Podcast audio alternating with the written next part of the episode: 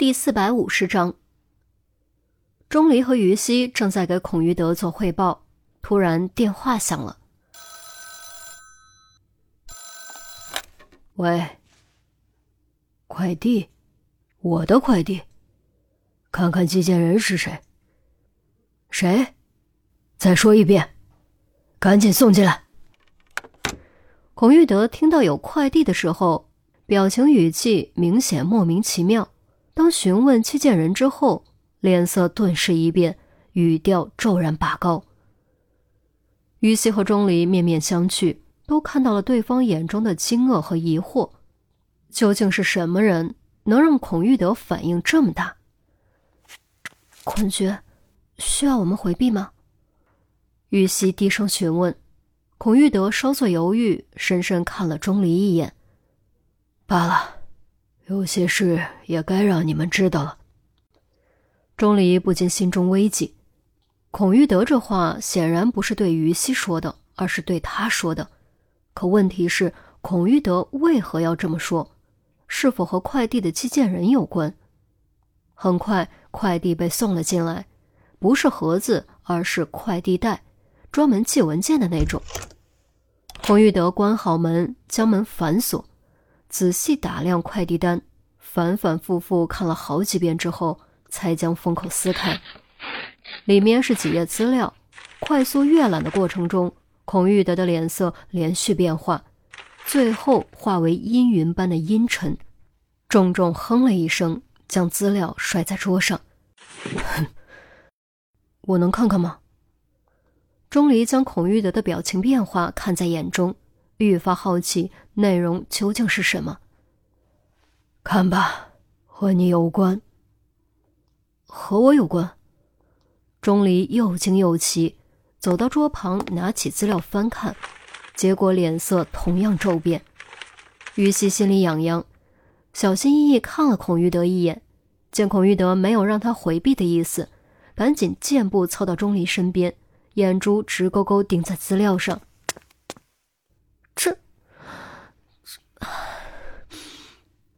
只看了几眼，于西便忍不住掩口惊呼，秀目圆瞪。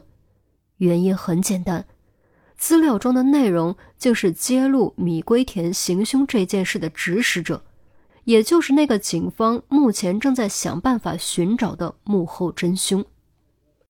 果然是黑暗契约，这帮家伙真是太猖狂了！孔玉德一巴掌拍在桌上，美杜莎。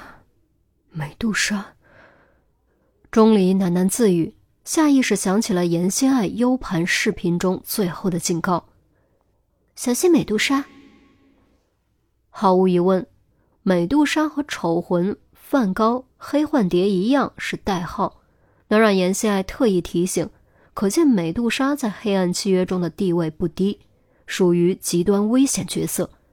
这样一个极端危险的角色突然跑到这里。真的只是为了他父亲？难道就没有其他目的？等等，这件事不是只有我们清楚吗？这人到底是谁？怎么可能知道的比我们还清楚？连幕后真凶都知道？于西很快意识到问题的关键。孔玉德没有直接回答。这件事除了我们，还有一个人也清楚。你真的想不到是谁？还有一个人，于西有点懵，一时间完全反应不过来。旁边的钟离呼吸陡然变得急促，双颊充血，颤声道：“我知道是谁了，的确还有一个人知道，的确还有一个人。谁？”于西几声问。钟离连续深吸气，声音却还是控制不住，有些颤抖。我爸。啊！于西愣了两秒，才反应过来，孔玉德说的没错，的确还有一个人也清楚这件事，这个人就是钟离的父亲钟子期。以钟子期的能力，只要看到那条寻人启事，一定可以推理出发生了什么，并且猜透钟离的计划。孔玉德点点头，拿起快递袋递给钟离。没错，就是你父亲。这个名字是他的化名。钟离放下资料，接过快递袋，目光落在寄件人的位置。梁山伯三个字映入眼帘。你怎么会知道这是我爸的化名？难道你早就认识我爸？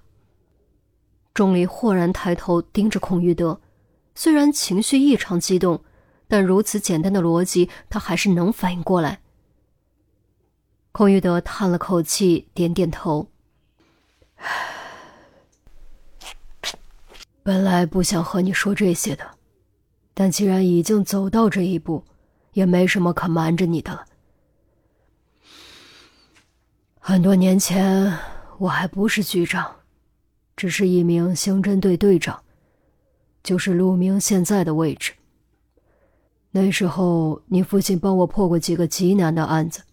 我很欣赏他，希望他能加入我们的队伍，结果被他拒绝了。于西半张着嘴，目瞪口呆。钟离的父亲帮过孔玉德破案，钟离帮陆明破案，这难道就是传说中的子承父业？然后呢？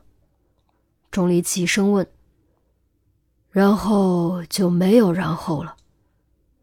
他当时有一次和我进行暗访，使用过梁山伯这个化名。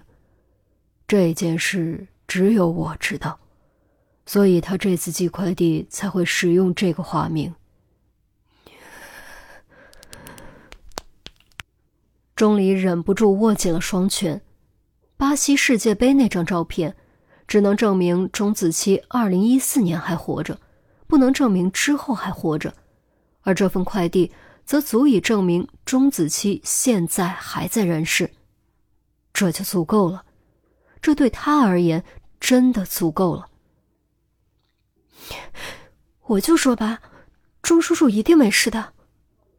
于西握住钟离的手，替钟离感到高兴。他知道钟离从来没有真正恨过钟子期，之所以责怪，只是因为思念。从这份快递的资料就能看出，他的失踪的确和黑暗契约有关。这些年，他也的确在暗中调查黑暗契约，并且取得了不小的收获。孔玉德用力点了点被钟离搁在桌上的资料。钟离张口欲言，才发现自己有点哽咽，稍微缓了缓，语气却还是有些激动。可他，可他为什么不联系我？既然看到了寻人启事，为什么不想办法联系我？你别激动，冷静点。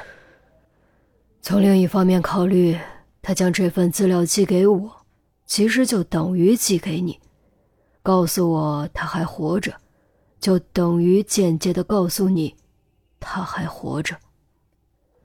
孔玉德话锋一转。至于为什么不联系你，或许你身边存在着不可测的危险，导致他不敢冒险这么做。不可测的危险，钟离身边可能存在着不可测的危险。于西蓦地紧张起来，想起了那张警告严希爱有危险的纸条，那个留下纸条的家伙一度就住在钟离隔壁。掌控着钟离的起居出行，如果心存歹意，绝对有大把大把的机会置钟离于死地。想到这里，于西猛地打了个冷战，暗暗告诉自己：危险完全剔除之前，绝对不能离开钟离身边，除非在百分百安全的地方，否则都要提高警惕。